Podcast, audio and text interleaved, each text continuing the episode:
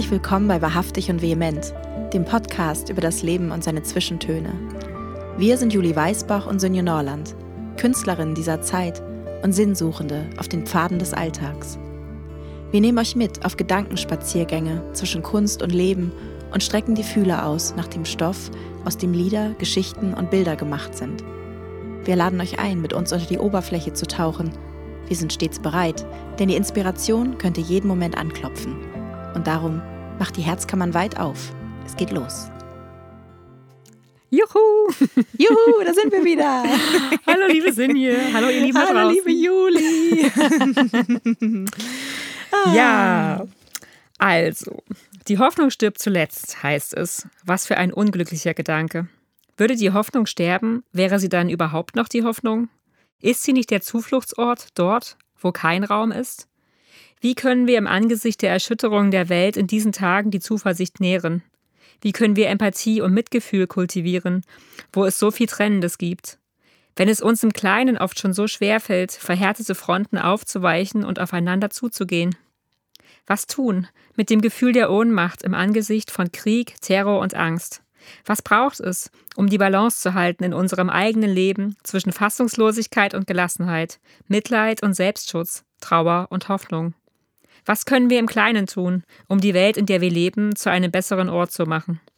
Und welche Rolle spielt die Empathie für unser Verankertsein in der Welt und im Leben? Ist sie die Schwester der Hoffnung und der Zuversicht? Und gibt es noch andere Geschwister, die wir mit ins Boot holen sollten? Ja, liebe Sünje, was ist der Unterschied zwischen Empathie und Mitleid? Und fällt es dir leicht, sie in deinem eigenen Sein nicht zu verwechseln? Ähm, ja, also ich erstmal danke für das, für das äh, Thema, was du hier irgendwie aufmachst. So. Also es geht gerade ja so viel, es passiert hier gerade so viel um uns herum. Und ähm, ja, ich finde auch das Thema Empathie ist da so, so unglaublich wichtig, so, ne? Und ähm, ja, und für mich ist der grundlegende Unterschied zwischen Mitleid und Empathie äh, der, dass dem Mitleid halt immer das Leid eines anderen zugrunde liegt, ne? Und während äh, ja die Empathie auch bei Erfahrung des Glücks zum Tragen kommen kann. Also mhm. Also sprich, die Freude des anderen wird auch zu meiner eigenen Freude so. Und ähm, ja, und ich habe in einem Text von Oscar Wilde dazu gelesen, äh, also für den war Mitleid nämlich anscheinend eine besonders schlechte Tugend, weil er der Überzeugung war, dass Mitleid das Leid quasi nur verschlimmert. Äh, ja, man leidet ja auch mit, ne? Das, wie das Wort schon richtig, genau. anklingen lässt. Ja, ja. ja. Also er sagt, jedes Mitgefühl ist schön, aber Mitleid ist die niedrigste Form. Es ist mit Egoismus durchsetzt. Es liegt in ihm ein gewisses Element der Angst um unsere eigene Sicherheit. Wir fürchten, wir selbst könnten so werden wie der Aussätzige oder der Blinde, und es kümmerte sich dann niemand um uns. Während die Mitfreude die Summe der Freude, die es in der Welt gibt, erhöht, vermindert das Mitleid die Menge des Leidens nicht wirklich. Mhm. Ja, Oscar also. Wilde war einfach ein schlauer Mann, ne? das merkt man immer wieder. immer wieder. oh ja. Ja, und was mich selbst angeht, also ich habe mich äh, oder ich sehe mich selbst immer so eher als, ja, wenn man so sagen kann, als Täterin, als äh, denn als Opfer des Lebens so und der mhm. Umstände. Mhm. Deshalb bin ich, glaube ich, auch, was äh, das Mitleid haben angeht, nicht so besonders gut vielleicht. Ähm, also da ist irgendwie immer, ja, von meiner Seite auch so eine gewisse Distanz und, und ähm, die ich eigentlich dann auch nur überwinde in dem Moment, wenn ich mich mit meinem Gegenüber verbunden fühle. Und wahrscheinlich fängt da aber auch schon dann die Empathie an, so, ne? Weil Empathie für mich ganz klar bedeutet, eine Verbindung zu dem anderen herstellen und das Trennende auch zu überwinden. Und ähm, Genau, was ich auf jeden Fall mega spannend finde, ist, dass man den Unterschied zwischen Mitleid und Empathie sogar im äh, MRT sehen kann. Also es werden da wohl unterschiedliche Regionen im Gehirn angesprochen. Das fand ich total abgefahren. Ja, also das ist wirklich, äh, kommt irgendwie aus einer anderen Richtung. Und ähm, ja, und dann gibt es auch innerhalb der Empathie wohl unterschiedliche Formen. Ich dachte immer, Empathie wäre so eine Reiz, reine Herzensangelegenheit, äh, aber äh, man unterscheidet wohl neben der, also es gibt neben der emotionalen Empathie wohl auch noch die kognitive Empathie, bei der ich sozusagen auf Verstandesebene begreifen kann, was in meinem Gegenüber vorgeht und auch die soziale Empathie, die sich dann auf eine größere Gruppe bezieht mhm, quasi. Mhm. Das kommt wahrscheinlich dann auch darauf an, aus welchem Milieu man selber kommt, ne? Dass man, ob man die überhaupt empfinden kann, meine ich. Ja, mit Sicherheit, ja. Ja, definitiv, ja. Ich habe zum also im Vorfeld auf unsere Folge tatsächlich so einen kleinen Empathietest mal gemacht, mhm. online. Mhm. Also ich weiß nicht, also ich glaube davon, es waren irgendwie fünf Fragen oder so. Aber auf jeden Fall, äh, wenn man dem glauben möchte, dann ist mein Empathievermögen eher mittelmäßig ausgeprägt. Ah, spannend. ja, sehr spannend. Ah. Und ähm, habe ich jetzt ähm, aber noch nicht so festgestellt, aber also, ja, also keine Ahnung. Ich, ich, ich glaube, ich bin tatsächlich auf der, der kognitiven äh, Ebene von was, ne, was ich gerade eben sagte mit der Empathie. Also da, äh, ich glaube, da bin ich ganz gut. Das andere lerne ich noch. Ähm, genau, aber ähm, also ich glaube, ich bin tendenziell, also zu meiner äh, persönlichen Serienausstattung ge äh, gehört so eine ziemlich hohe Selbstschutzmauer, habe ich so das mhm. Gefühl. Ähm, also ich merke das jetzt auch gerade ne, auf die ganzen, auf die äh, Ereignisse im Nahen Osten. Also da, da gibt es so eine Grenze bei mir, die, die kann irgendwie nicht überschritten werden. Und ich würde manchmal gerne, was das angeht, mitfühlender sein und mhm. mehr in die Verbindung gehen. Und dann denke ich aber auch auf der anderen Seite, dass der Körper und die Seele auch manchmal vielleicht auch mehr wissen als man selbst. Und man vielleicht auch gut daran tut, äh, ja, äh, manche Türen auch verschlossen zu halten, die ja. sich nicht öffnen wollen. So, ne? Zumal, also, glaube ich, auch bei jedem Menschen das eben aufgrund dessen, was du gerade schon sagtest, halt, glaube ich, auch verschieden ist und man da, glaube ich, auch selber echt gucken muss, dass man nicht zu viel in die Tür reinlässt quasi. Ne? Also, ja, absolut. Ich habe gestern äh, Social Media, da habe ich eine bei einer ähm, Sängerin, der ich schon länger folge, die hat halt so einen Post abgesetzt, wo halt stand, dass sie fassungslos darüber ist, dass ihre Freunde jetzt irgendwie immer noch Hundebilder und posten, was sie Schönes machen. Mhm. Und warum die jetzt nicht äh, irgendwie posten, was gerade in der Welt sie alles aufrüttelt. Und dann habe ich gedacht, naja, ja, und gleichzeitig hat eine andere, die hat nichts miteinander zu tun, gepostet, dass sie halt jetzt äh, Kommentare bekommt, warum sie denn immer noch ihr Tagwerk sozusagen macht. Und sie macht halt ja. Frauenrechtsarbeit und meint so, ich kann einfach nicht, äh, ich muss mich da auch schützen. Also mein Leben geht ja trotzdem weiter und ich kann ja deswegen jetzt nicht alles ähm, was mich sowieso schon auch total belastet, weil ich halt ein sensibler Mensch bin, äh, stehen und liegen mhm. lasse und nur noch das machen. Und ich finde, man muss den Menschen um sich herum auch zugestehen, wie weit sie halt ihre Tür öffnen, weil sie es halt ja. auch vielleicht nicht so weit können oder halt, ne? Und das, ich finde, das ist genau. ganz wichtig, weil sonst hat man da noch mehr Trennendes und dann haben wir das, den nächsten Krieg sozusagen. Ja, ja.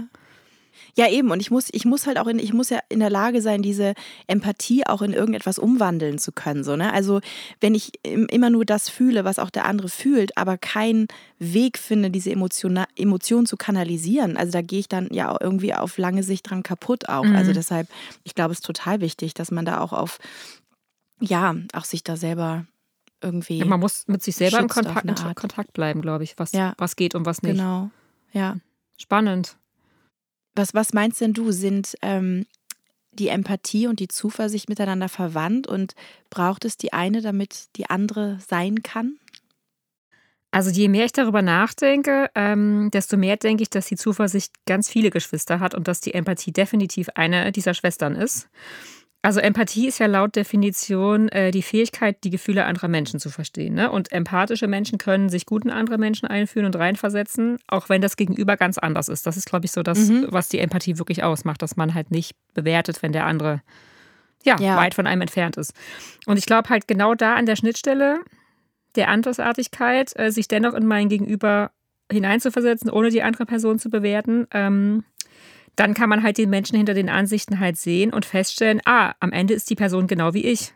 Mhm. Also, ne, wenn man die Andersartigkeit einmal beiseite räumt, äh, dann sieht man, dass die Person auch ein Wesen auf der Suche nach dem guten Leben ist. Mhm. Ist ebenfalls ein Mensch mit Wünschen und Ängsten und Träumen und Hoffnungen und Herausforderungen, die dann vielleicht sogar Dimensionen erreichen, von denen ich nichts ahne. Mhm. Und dann kann man ja vielleicht auch sehen, dass das, was uns trennt, eigentlich nur vordergründig ist und dass das, was uns vereint, nämlich unser gemeinsames, unperfektes und suchendes Menschsein in der Waagschale mehr Gewicht hat. Ähm, und ich finde, da kommt für mich dann die Zuversicht ins Spiel. Ja. Also wenn ich den anderen in seiner, in seiner oder ihrer Menschlichkeit sehe, dann kann ich auch fühlen, was uns verbindet. Und das ist dann für mich ein sehr zuversichtliches und hoffnungsvolles Gefühl, ähm, weil für mich in der Verbundenheit Möglichkeiten sind. Dann wird im besten Fall eines Tages ein Wir aus dem Ich versus Du. Mhm. Und äh, aus den Möglichkeiten kann halt Zukunft entstehen und dann vielleicht auch neue Brücken. Und ja, daran glaube ich auf jeden Fall fest, weil sonst haben wir, glaube ich, als Menschen ein großes Problem. Ähm, und ich weiß, es klingt in Zeiten wie diesen vielleicht ein bisschen einfach gedacht, aber wo sonst können wir beginnen, äh, Dinge zu ändern, wenn es halt nicht bei uns selbst ist? Mhm. Und ich weiß auch, dass das mit einer Menge innerer Arbeit äh, verbunden ist, gerade dann, wenn es uns schwerfällt, ähm, anderen Menschen mit Empathie zu begegnen oder vielleicht auch, weil sie uns verletzt haben sogar oder weil wir halt das Gefühl haben, dass die Lage sowieso aussichtslos ist. Aber ich glaube halt letztlich, äh, ja, beginnt der Wandel immer in der Hoffnung auf neue Wege und Möglichkeiten. Und äh, ja, die ersten Schritte können, müssen und dürfen wir halt immer selbst gehen. Und deswegen mhm. denke ich, ja, ist Empathie definitiv irgendwie so ein Schlüssel für, ja. für hoffnungsvolle Aussichten. Ja, das stimmt. Also wenn, weil, ja, wenn wir den anderen sehen und wir uns selbst gesehen fühlen, ich meine, das ist einfach, das, das schafft einfach so einen, so einen Raum der, der Energie und Zuversicht. So, ne? also das, ja, und dass es dann auf einmal auch in Ordnung ist, dass der andere vielleicht irgendwie eine andere Partei wählt oder an was anderes glaubt oder was auch immer. Ja. Wenn man am Ende auf den Menschen runterbricht, ich finde, da ist auch was ganz Tröstliches drin, irgendwie festzustellen. Eigentlich sind wir alle gleich. Warum ist es denn so schwer, ne? Ja, und auch einfach mal die Annahme zu haben, dass jeder irgendwie auch schon sein Bestes probiert. Ja, weißt absolut. du? So, also wir gehen absolut. so oft nicht davon aus, dass jemand irgendwie, also ich, ich weiß nicht, war neulich, äh, weil wie ich ja gerade ein Bankkonto eröffnen will und so weiter, also ganz banal, aber der Typ, der hat es halt irgendwie nicht auf die Reihe gekriegt und ich hätte natürlich irgendwie sauer sein können, weil er meine Zeit und ich dachte, nee, der probiert schon sein Bestes. Der, mhm. ne, also der, der meint es nicht böse und er, er, der, der, der ärgert mich dann jetzt nicht irgendwie vorsätzlich, sondern ja. der, der versucht auch einfach nur sein Bestes zu mhm. sein in diesem Moment so ne und ähm, und ja da ein bisschen mehr auch wohlwollend und ja ja da auf den anderen zu schauen ich glaube das ist sehr friedensstiftend absolut ja das ist echt spannend und Sunir würdest du denn jetzt sagen also du hast ja gerade schon gesagt ne die Empathie Verteilung ist bei dir vielleicht anders irgendwie, als du dachtest oder wie auch immer. Aber würdest du generell trotzdem sagen, dass du ein empathischer Mensch bist? Und fällt es dir leicht, äh, Mitgefühl zu empfinden und auch zu empfangen? Und hast du irgendwie, kannst du sagen, wie sich das in deinem Körper anfühlt, Empathie? Und natürlich die allerspannendste Frage, hast du darüber schon mal einen Song geschrieben, über dieses Thema? Ähm, also was ich auf jeden Fall weiß, ist, dass ich heute obwohl ich nur mittelmäßig empathisch bin. Ich meine, es ist ein Test nach fünf Fragen. Ich, sehen, ne? also. ich weiß, ich, das, ich, ich, ich sage das auch mit dem Augenzwinkern. Ja, ich weiß. Ich fand es aber auch ein bisschen lustig auf eine Art. Und vielleicht ist auch ein bisschen, also ich weiß nicht, auf jeden Fall, ich, ich bin der Überzeugung, dass ich äh, auf jeden Fall heute wesentlich empathischer bin, als ich es noch vor äh, knapp sieben Jahren war. Und mhm. äh, da habe ich nämlich tatsächlich mit der Geburt äh, meines Sohnes das erste Mal wirklich, also glaube ich, Empathie empfunden. Also mhm. das, ähm, also ich dachte vorher natürlich immer, ich sei wahnsinnig empathisch und ähm, Wahrscheinlich war ich das auch auf einer kognitiven Ebene. Also ich glaube ich schon, dass ich da irgendwie auf Verstandesebene sehr gut mich in jemanden hineinversetzen kann. So, ne? Aber jetzt heute, besonders wenn halt Kinder involviert sind und also es kann auch nur in einem Film, guten Film sein. Also dann habe ich wirklich das Gefühl, dieser Schmerz, aber auch die Freude, ne, also springt so auf mich über, als wäre ich selbst an der Stelle. Also ich habe mhm. neulich eine Dokumentation oder es war eine Mischung eigentlich aus Film und Dokumentation gesehen über Geburten und also wenn da Kinder geboren werden und so, also ich da heul ich dann vor Freude, ne? Also es ist cool und bin so bewegt und deshalb, weil du fragst, wie sich das auf körperlicher Ebene auch äußert, ne? Also ja, ja, also im, ich fange entweder auf positive oder negative Art halt an mitzuweinen oder mein Hals zieht sich zusammen ja. und ich verkrampf mich und so. Also das, ähm, das ist schon echt krass und äh, ja, und wie, wie gesagt, so eine Art von körperlichen Empfinden und diese Art von Verbindung hatte ich vorher tatsächlich so nicht. Also das war, war mir neu. Und Aber es ist eigentlich auch eine sehr schöne Entwicklung dann, oder? Also, also für ja, dich so diese Öffnung dahin. Total, total. Also ich, ähm, ja, ich, ich finde es wunderbar, mich da auch so reingeben zu können und mhm. so. Also es ist, es geht halt sehr schnell manchmal. ja, aber ich, das ist halt das Leben auch, finde ich. Die Kontraste ja. sind halt teilweise auch einfach sehr nah beieinander, ne? Ja, absolut, ja.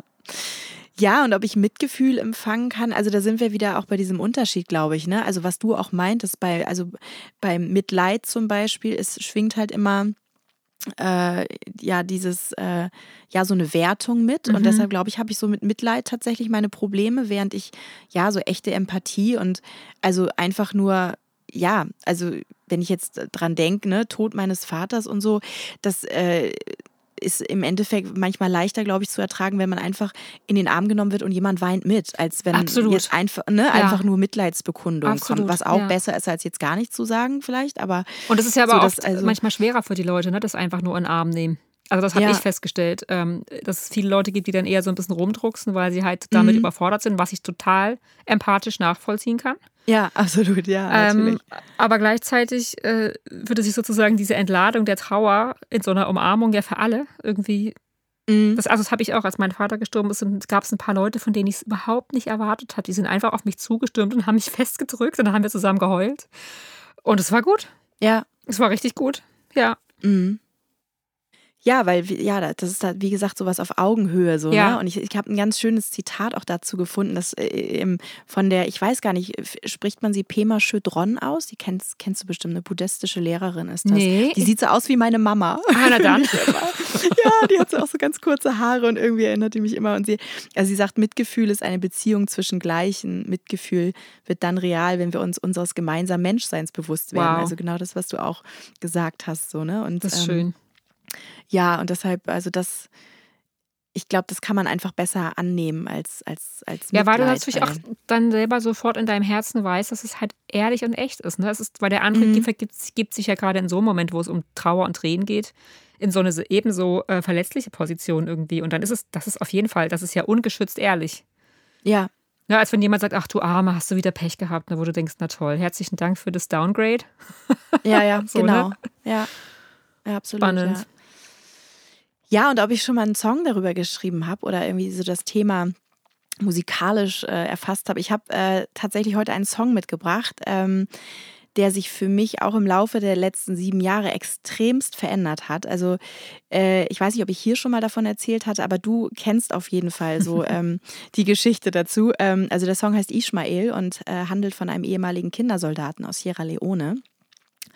Und äh, genau, also um es kurz, äh, kurz zu machen, also vor vielen Jahren wurde ich halt gefragt, ob ich ein Interview übersetzen kann und vom Englischen ins Deutsche und jemanden interviewen könnte. Und äh, dieser jemand hatte gerade ein Buch geschrieben und ich war völlig naiv und bin da reingegangen und wusste nichts. Und naja, ein paar Tage später saß dann dieser junge Mann vor mir und äh, erzählte mir von, ja, von dem Leid, welches er sowohl erfahren als auch verursacht hatte. So, ne? Also wie viele Menschen er getötet hatte und wie er dann letztendlich nach Amerika kam und seine innere Hölle aber natürlich auch mit im Gepäck hatte. So. Mhm. Und, und ich muss Weißt sagen, du, wie alt der war? Damals? ähm, ich, dafür müsste ich wissen, wie alt ich war. Ähm, wie alt war ich? Das Also kannst ich war nur du wissen, 19, 20 oder Okay. Mhm. so, schätze ich mal. 21. Also Wow. irgendwie, ja, so um den Dreh muss wow, es gewesen sein. unglaublich. Genau, und, und ich verstand schon damals so auf Verstandesebene, äh, was da passiert war. Und es hat mich auch auf eine Art bewegt, da, die mich dann tatsächlich ja einen Song über ihn hat schreiben lassen. so. Aber in diese wahre Empathie bin ich dann erst, ja, viele Jahre später mit der Geburt meines Sohnes gekommen. Und also es war, ich hatte den Song ganz lange nicht gespielt und wollte dann irgendwie, ich war gerade bei einer Probe und ja, wollte ihn für ein Konzert, ein anstehendes Konzert üben. Und also, wie gesagt, hatte ihn jahrelang nicht gespielt und dann äh, bin ich, ich musste mich erstmal hinsetzen und habe erstmal nur geheult. Also es war Wow. so krass, weil ähm, ja, auf einmal konnte ich diesen Schmerz wirklich, also dieses Mannes, beziehungsweise vielleicht war es auch eher dann der Schmerz der Mutter sozusagen, ne? Mhm. Die, ähm, also das war so krass und ähm, ja, und dieses Gefühl, das begleitet mich auch heute noch auf der Bühne, wenn ich den Song äh, singen. Also ich habe mich da zwar so weit im Griff, dass es mich dann nicht irgendwie so weghaut, aber ähm, das ist doch eine relativ fragile Linie so. Also das merke ich. Also da, ja, da bin ich ganz aber es ist auch, ich nah habe den Song ja auch schon mit dir singen dürfen und das ist halt auch ein Ja. Song, der, den kann man auch einfach nicht überall singen und man kann den, glaube ich, auch nicht in jeder Verfassung singen, in der man gerade ist. Das ist vielleicht auch so ein Ja. Song, den du dann kurz vor dem Konzert doch noch rausstreichst, wenn es eben nicht der Tag ist. Ja, Also kann ich mir stimmt, ja. vorstellen, ähm, ja, kann ich total nachvollziehen. Aber es ist auch ein sehr toller und unglaublich bewegender Song und deswegen macht er, glaube ich, eben auch so viel mit den Leuten, weil du das, Mhm. diese Wucht, die in diesem Ja. Erlebnis liegt, halt in den Song auch transportierst und Mhm. das ist halt wieder die unglaubliche Kraft von Musik irgendwie, ne? Die, ja. was einfach toll ist. Ja, und es, ich finde es immer wieder wahnsinnig, auch dann zu erleben, wie die eigenen Songs sich so auch mit einem entwickeln und ähm, sich verändern. Total. Und wie die einem auch immer wieder Botschaften überbringen irgendwie. Ja, Es ist Und, unglaublich. genau. Das ist schon spannend, ja. Who's that boy in front of me? Your skin so black, my skin so white. You seem to smile, but I can tell the scars protected from the light. A childhood that's been washed away by a game called Kill or Die. My toys were dolls, yours guns and knives, and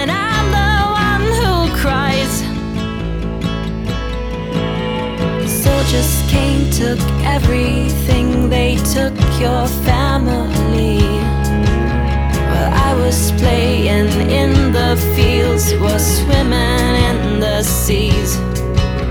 Your eyes saw things I never knew that they even exist. By the day I finished school, you were just trying to resist. War inside your never hold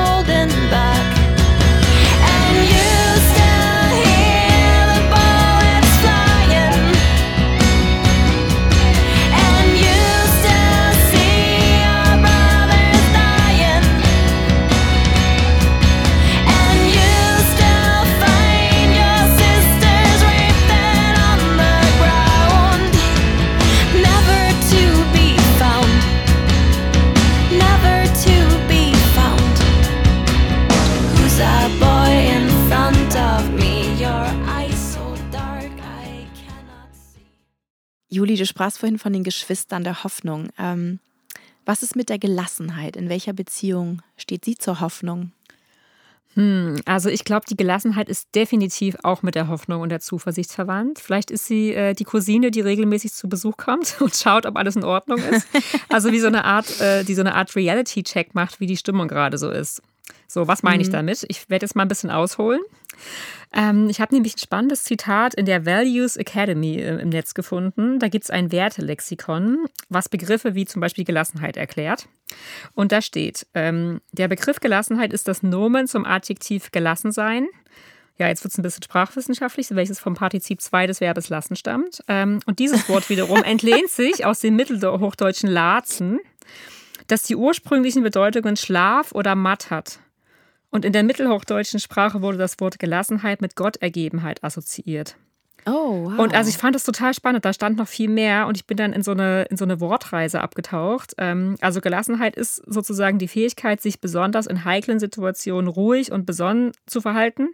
Und im übertragenen Sinne heißt es ja, Dinge oder Situationen sein zu lassen oder zu akzeptieren, wie sie sind, um sie dann vielleicht sogar als das wahrzunehmen und zu erkennen, was sie tatsächlich sind. Mhm. Weil das hatten wir ja vorhin auch, ne? Das Offensichtliche ist ja nicht immer der Kern oder der Auslöser eines Problems oder einer Herausforderung, sondern manchmal auch nur das Symptom davon.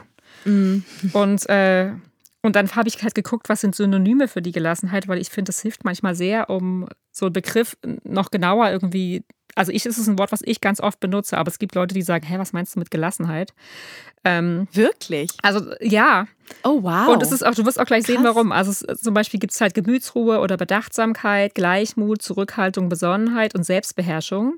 ja. Aber interessanterweise im Französischen zum Beispiel hat das Wort auch ganz gegensätzliche Konnotationen. Also da heißt es Placidité. Und es kann halt sowohl mit Sanftmut und Gelassenheit übersetzt werden, aber als Synonym findet man da Sang-Froid. Und das heißt wirklich übersetzt kaltes Blut.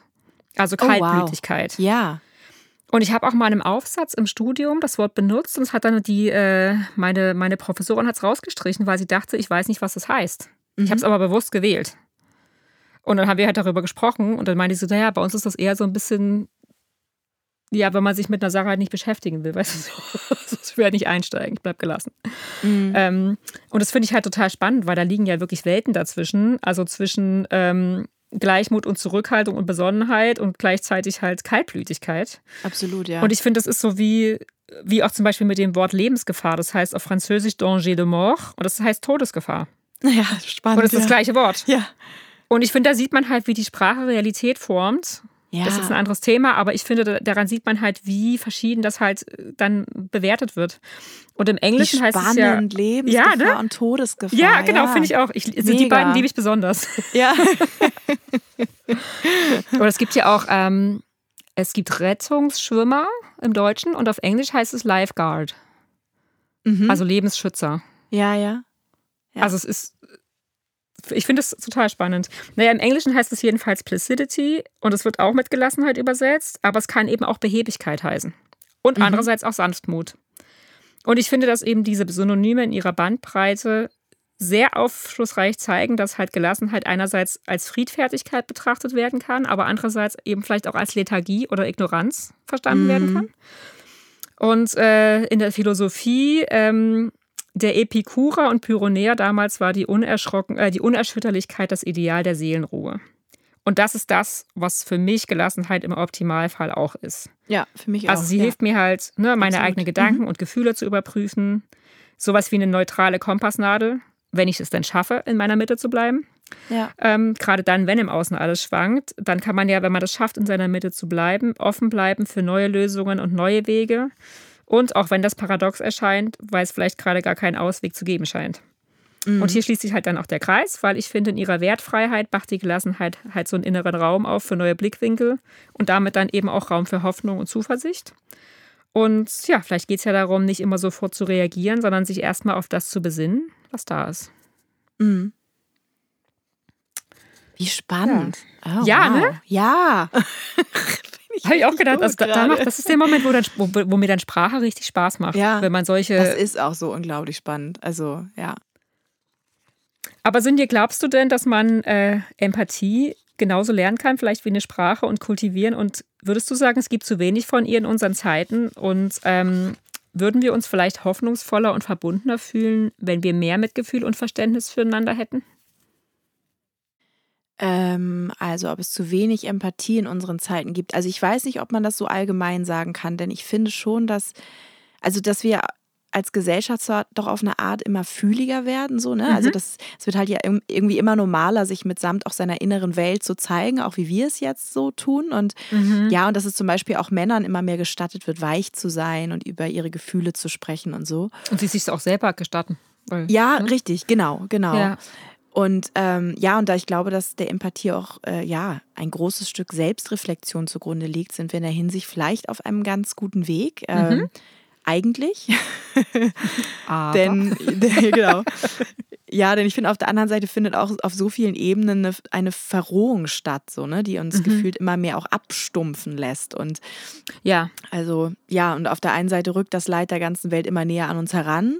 Oder mhm. nicht nur das Leid, aber ja, alles irgendwie. Und auf der anderen Seite wird die Distanz irgendwie gefühlt immer größer auf eine Art. Und ähm, also mir fällt das auch jetzt gerade während des Konflikts im Nahen Osten auf. So. Also dass wir, also es, wir bringen das irgendwann auf so eine, oder ganz viele tun das und ich tue es auch, weil ich hole das dann auf so eine rationale Ebene irgendwie.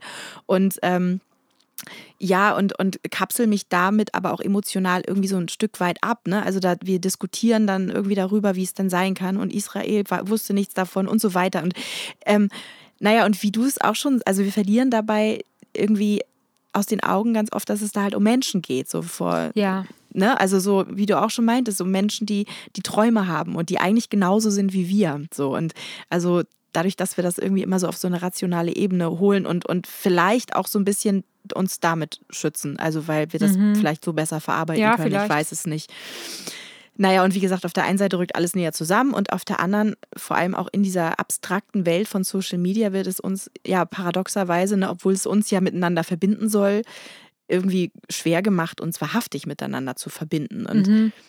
Ja, vor allen Dingen finde ich, wenn es dann, äh, wenn dann so wie Erwartungskorridore eröffnet werden, so durch die du halt durchlaufen musst, weil man sich so mhm. oder so gefälligst dann zu verhalten hat. Ja, genau. Das finde ich halt schwierig. Genau. Und man lädt halt ein, halt ein neues Profilbild hoch mit irgendwie einer, einer Friedenstaube oder wie auch immer oder einem anderen Sticker, der sich mit irgendwem solidarisiert und ja, und, und äh, wollen vielleicht dadurch unsere Empathie ausdrücken, aber das ist ja keine Empathie. Das ist dann einfach nur, okay, ich muss mich, ich muss mich hier jetzt irgendwie positionieren, so, ne? Und ähm, ja, und ich bin mhm. mir aber schon sicher, dass man auch also Empathie erlernen kann, also oder sich zumindest dafür, ja, auch, auch, was heißt, wappnen kann, ne? Also so, dass man sozusagen auch dafür bereit ist. Also ähm, es gibt ja halt auch ganz viele Meditationen, die irgendwie das Thema äh, Mitgefühl haben und so weiter. So. Und, aber ich glaube, also wenn man sich schon allein mit seinen eigenen Gefühlen verbindet und ähm,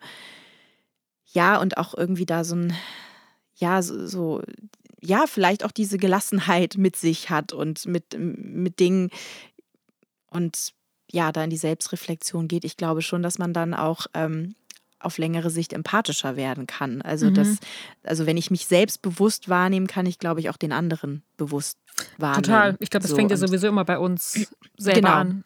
Und ich glaube, genau. wenn man genau. das nicht kann, dann ist auch eigentlich alles andere eigentlich ja mhm. in, in vain. ja, ja, ja. Wie sagt man das auf Deutsch? Ähm, ja. Ja. Naja, und, und aber wie gesagt, auch die eigenen Grenzen zu respektieren, ist, finde ich, wichtig. Und, ähm, und es ist auch, finde ich, dann wie auch wiederum mit sich selbst dann irgendwie empathisch zu sein. Und, und äh, wenn man gewisse Dinge vielleicht nicht fühlen kann, dass es auch in Ordnung ist. Und, ähm, Absolut. So, ne? Und ähm, ja, vielleicht kann ich diesen Schmerz des anderen gerade nicht aushalten. Und vielleicht ist schon allein die Auseinandersetzung mit dem Gedanken an sich und, und was es mit Empathie auf sich hat und das in sich hineinhören und zu schauen, wie resoniert das mit mir. Und vielleicht ist das auch für einen Anfang okay. So und, und ähm, genau, und ich glaube, dass wir so auch auf jeden Fall ja, in, in, nicht nur in Verbindung mit uns selbst kommen können und auch mit anderen Menschen. Und ich glaube, das ist halt, da ist halt, liegt dann halt auch dieses friedensstiftende Element drin. Und auch, genau, wenn wir uns selbst sehen in unserer Verwundbarkeit und Unperfektheit, dass wir das halt auch ähm, den anderen Menschen besser zugestehen können. Ja. Quasi. Ja. Juli, wie gehst du denn damit um, wenn du dich unverstanden und nicht gesehen fühlst? Und hast du schon mal einen Song über das Mitgefühl geschrieben? Also wenn ich mich äh, unverstanden und nicht gesehen fühle, dann muss ich mich tatsächlich erstmal in Gelassenheit üben.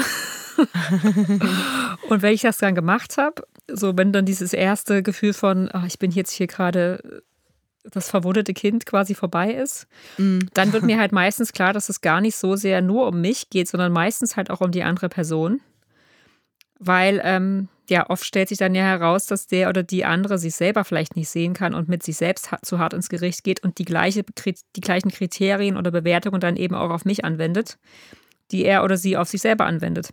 Mhm. Und da ist dann halt vielleicht auch viel Wut und Bewertung und Enttäuschung vorangegangen. Ähm, und ich habe über das Thema auch echt viel nachgedacht, seit mein äh, Vater letzten Sommer gestorben ist, weil in unserer Familie dann so viele alte Verletzungen und Muster auf einmal so ganz deutlich oben auflagen, die wir halt teilweise, ich glaube, schon seit Generationen mit uns herumtragen. Und äh, ich glaube, darum können wir halt auch manchmal eben nicht die Geschwister oder Eltern oder Kinder sein, die wir halt gerne füreinander wären oder uns wünschten.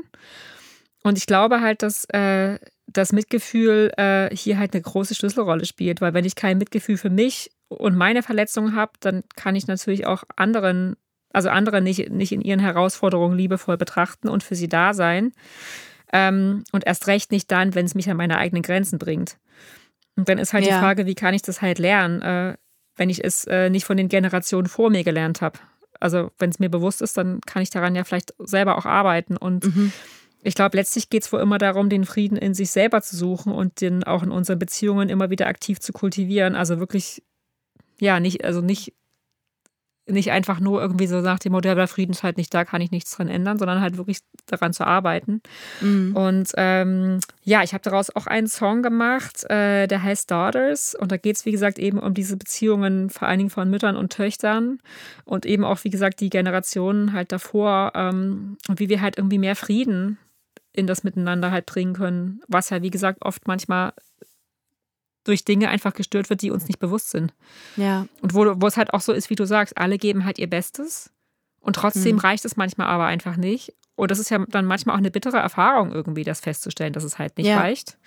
So für, und, sowohl für den einen als auch für den ja, anderen. so, ja. Richtig, genau. Für und dass beide, man aber dann ja. trotzdem irgendwie nicht aufgibt und mhm. das halt irgendwie sucht. Und ähm, genau, den Song äh, habe ich noch nicht wirklich als echte tolle Aufnahme. Den gibt es bis jetzt nur als äh, Mitschnitte von Konzerten. Und äh, ich lasse es jetzt einfach mal offen, äh, ob der dann nächste Woche, wenn der Podcast rauskommt, in der Form jetzt vorliegt, dass ich euch den zeigen kann.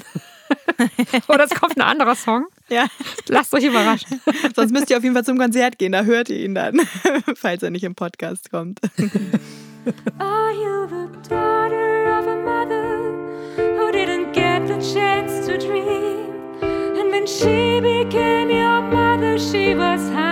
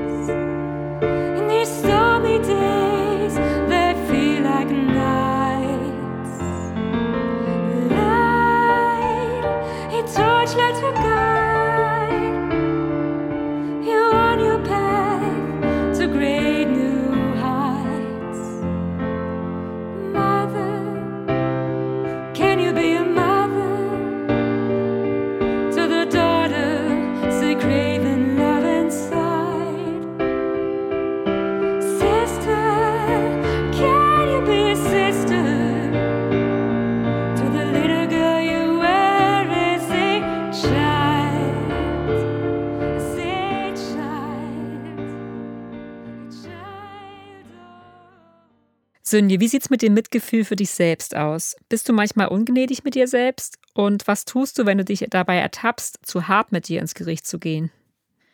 Ich wollte eigentlich gerade impulsiv sagen, dass ich im Allgemeinen ziemlich streng mit mir selbst bin. Äh, mhm. Aber auf der anderen Seite, äh, ja, kann ich mir, glaube ich, auch relativ, selbst auch relativ gut verzeihen. Also ich bin vielleicht im ersten Moment wütend auf mich oder enttäuscht, aber ja, dann bin ich auch einfach ziemlich pragmatisch, glaube ich, und denke so, weitermachen jetzt. Also, ne, also, ähm, und äh, ja, vielleicht könnte ich mir selbst gegenüber manchmal ein bisschen warmherziger sein, glaube ich. Also ich stelle halt ziemlich hohe Ansprüche an mich und, und ich kann mir dann zwar verzeihen, wenn ich diese Ansprüche nicht erfülle, aber trotzdem bedeuten diese Ansprüche halt auch, dass ich mich und meinen Wert anhand meiner Leistung bemesse. Wir hatten darüber ja auch schon im Rahmen unserer letzten Folge gesprochen, Stichwort Selbstwert und Selbstvertrauen. Ähm, mhm.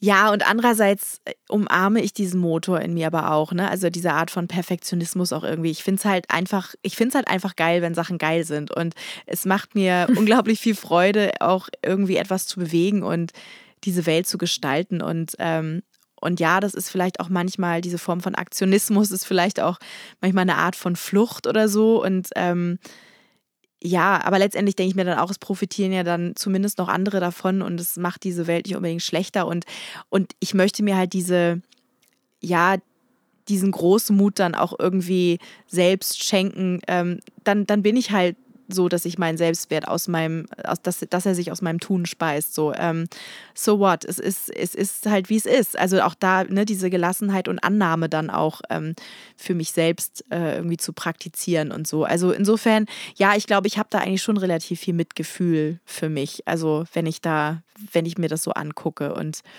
ähm, ja, vielleicht am Anfang, wie gesagt, bin ich da, bin ich da dann äh, auf eine Art hart, aber denk dann ja, denk dann auch so, es ist halt, wie es ist. Mhm. Juli, was meinst denn du, ist äh, Egoismus der Saboteur der Empathie in einer Zeit, in der jeder so auf sein eigenes inneres Gleichgewicht achten muss? Ist es da nicht logisch, dass wir weniger Kapazitäten haben für Mitgefühl und Gemeinschaft? Ja, das ist auch eine gute Frage. Ähm, also ich glaube, Egoismus ist ja auf sich selbst bezogen, während Empathie in Verbindung zu anderen steht. Mhm. Von daher kann man definitiv sagen, dass der Egoismus eine Einbahnstraße ist, äh, die Gefahr läuft, in einer Sackgasse zu enden. Ähm, und ich glaube, dass Egoismus im doppelten Sinne trennend ist, weil er verhindert, er verhindert ja nicht nur die Verbindung zu anderen, sondern eben auch zu sich selbst. Weil da, wo das Ego bestimmt, hat das Herz halt keine Chance. Weil Ego mhm. heißt ja auch ich ja. auf Latein, ne? Und mit dem Suffixismus bedeutet das dann die Eigennützigkeit. Und Synonyme dazu ja. sind zum Beispiel Eigenwohl, Eigenliebe, Ich-Bezogenheit, Narzissmus und Egozentrismus. Aber interessanterweise eben auch Selbstliebe. Ja. Und deswegen habe ich mich gefragt, ähm, vielleicht ist ein gesunder Ego Egoismus ja genau das, was wir Selbstliebe nennen. Und vielleicht ist es auch genau das, was wir brauchen. Äh, die Frage schicke, schicke, ich jetzt mal an euch, ihr Lieben da draußen. Wie seht ihr das denn? Äh, kann man Egoismus, gesunden Egoismus, gibt es das? Ist das Selbstliebe? Ähm, und es gibt ja auch diesen Spruch, ähm, wenn jeder an sich denkt, ist an alle gedacht. Oh, und ich ja. glaube, wenn das funktionieren würde, wirklich, dann wäre es eigentlich wunderbar. Weil wenn jeder Mensch wirklich mit sich selbst in einer gesunden Verbindung wäre, in einer gesunden Mhm. inneren Verbindung und sich seinen eigenen inneren Stürmen stellen würde, dann wäre, äh, dann bin ich mir ganz sicher, dann gäbe es weniger Stürme und weniger Trennendes im Außen. Und da bin ich halt auch wieder bei der Frage vom Anfang. Ähm, dann hätten wir auf jeden Fall mehr Empathie für die Andersartigkeit anderer Menschen, ähm, weil wir ja auch wissen, wie wir mit unseren eigenen inneren Unwegsamkeiten halt umgehen würden. Und deswegen glaube ich halt, ähm, dass es letztlich der Schlüssel ist, dass jeder auf sein eigenes inneres Gleichgewicht achtet. Und zwar nicht, um sich daraus einen Vorteil zu ziehen, sondern eben, um dann auch den anderen in sich selber zu erkennen und gemeinsam Brücken zu bauen. Hm. Das ist spannend, wobei ich, ich, also für mich ist Egoismus ganz klar irgendwie negativ besetzt. Und ich habe auch mal, weil ich unbedingt, also ich, mir war nicht ganz klar der Unterschied zwischen Egoismus und äh, Egozentrismus, wenn man das so sagt. Und, ähm, Mhm. und da hieß es halt, dass äh, genau, Ego, also Egoistiker sozusagen auch äh, genau mit äh, ohne Rücksicht auf Verluste quasi ihr eigenes Ding Mhm. durchziehen. Und Egozentriker äh, zeichnet sich halt aus, dass sie die anderen einfach gar nicht sehen. Also da ist gar kein, äh, gar Ja, kein weil sie auf sich Gedanke selber dabei. zentriert sind, genau, sozusagen. So, ne? Genau. Also ich, wahrscheinlich ist es wieder mal wie bei allem so die eine Frage der Dosis, ne? Also so, ich glaube auf jeden Fall, dass es da, Ja, also so, ich, ich, ich finde dieses Sprichwort problematisch, wenn jeder sich äh, auf, wie war das noch? Absolut. Selbst, Ja, ja, das, ja, absolut. Aber deswegen habe ich ja auch gedacht, wenn man das ins Positive kehren würde und die Leute bei sich selber anfingen, ja, ich glaube, ja. dann hätte es wirklich was Gutes. Weißt du, dann wäre es Mhm. halt nicht dieses, dann muss man halt nicht bei den anderen das rauspicken, was mir bei dem anderen die ganze Zeit nicht gefällt. Weil ich halt feststellen würde, ah, das ist eigentlich auch mein eigenes Problem und deswegen triggert mich das auch so schrecklich bei dem anderen. Ja. Weil der mir eigentlich nur den Spiegel dafür vorhält, was ich selber mit in, in mir selber nicht mag. Und das meine ich halt damit, dann, wenn wir uns auf, um diese Weise um uns selber kümmern würden, dann könnten wir gemeinsam halt mehr machen und dann wären wir auch nicht egoistisch, weil dann wären wir ja gemeinsam sozusagen. ja, ja, ja.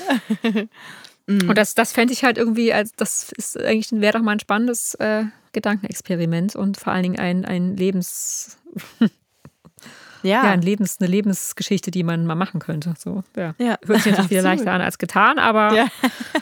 ich habe ja immer viele gute Tipps, Let's wie man alles it. verbessern Ja, kann.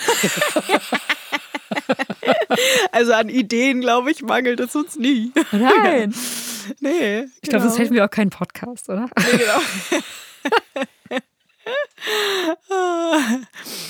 Ja, verrückt. Oh. Ja, ihr Lieben da draußen, ähm, welche sind denn für euch die Geschwister der Hoffnung und der Zuversicht? Und wie viel Empathie könnt ihr geben und empfangen? Was hilft euch, damit in stürmischen Zeiten die Hoffnung nicht über Bord geht?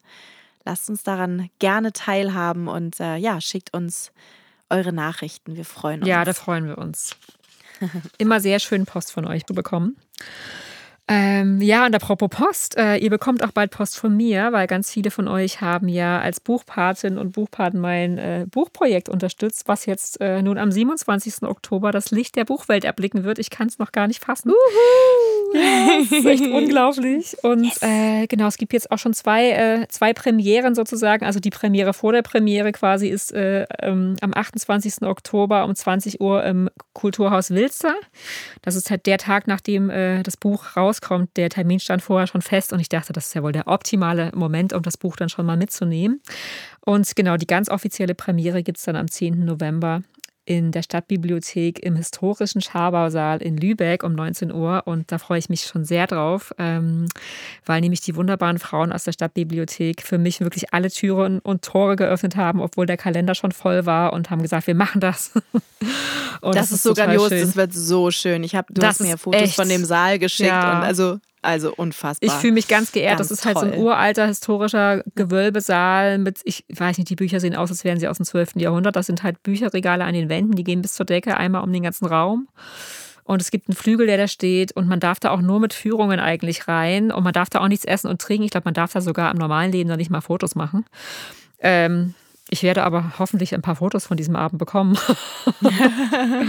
und ja, da freue ich mich schon sehr. Und ähm, ich habe euch jetzt natürlich passend äh, zum heutigen Thema ähm, noch einen Text aus meinem neuen Büchlein mitgebracht und der heißt Licht und Dunkelheit. Licht und Dunkelheit gehören zusammen. Sie sind Geschwister, schwarz und weiß. Sie können einander gegenüberstehen, so nah, dass man den Atem ihrer Verwandtschaft auf der Haut spürt. Sie können einander bei der Hand nehmen, eins sein. Sie können auf Abstand gehen und das so lange tun, bis sie sich ganz und gar aus den Augen verloren haben und nichts zwischen ihnen ist als Leere. Heimatlose Einsamkeit ist kurzsichtig und fahl. In ihrer Ödnis ist kein Platz für Farben und Wärme. Licht und Dunkel sind Schwestern. Die eine begleitet uns durch den Tunnel, die andere empfängt uns auf der anderen Seite. Sie sind die Pole, zwischen denen alles gedeiht, in den Wetterlagen unseres Seins. In der Dunkelheit auf das Licht zu vertrauen, ist die größte Herausforderung. Es bei sich zu tragen, die bedeutsamste Aufgabe, die ultimative Mission, das wahre Geschenk. Dein Licht in deiner Dunkelheit, mein Licht in meiner Dunkelheit und spüren, dass wir Geschwister sind. Eine Hand an der feuchten Wand des Tunnels, die andere in deiner, und behutsam weiter, bis wir eine Tür erreichen. Gibt es keine, ist der Ausgang nicht weit. Eine Tür nach draußen, eine Tür in die Wahrhaftigkeit der Natur, eine Tür in die lebendige Rastlosigkeit einer Metropole, eine Tür wie ein warmes Wort für ein hungriges Ohr, eine Tür, um einen Schritt zuzugehen auf einen Menschen, der festgewachsen ist, eine Tür wie eine Umarmung, wenn die Seele friert, eine Tür als Erinnerung, dass wir die Dunkelheit tragen, um aus ihr zu erblühen. An mein Ohr dringt ein Flüstern. Nur Mut, Liebes, dies ist dein Weg. Einen Fuß vor den anderen bis zum Ende des Winters. Dort warte ich mit dem Licht.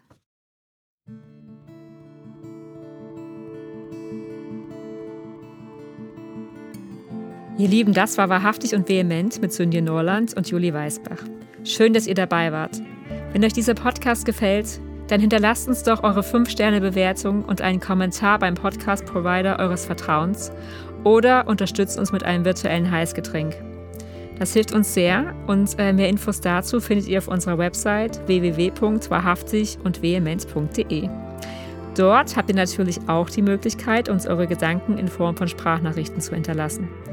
Über eure Herz über eure herzerwärmenden Empfehlungen freuen wir uns natürlich ebenfalls, denn sie tragen dazu bei, dass wahrhaftig und vehement von vielen Menschen da draußen gefunden und gehört wird.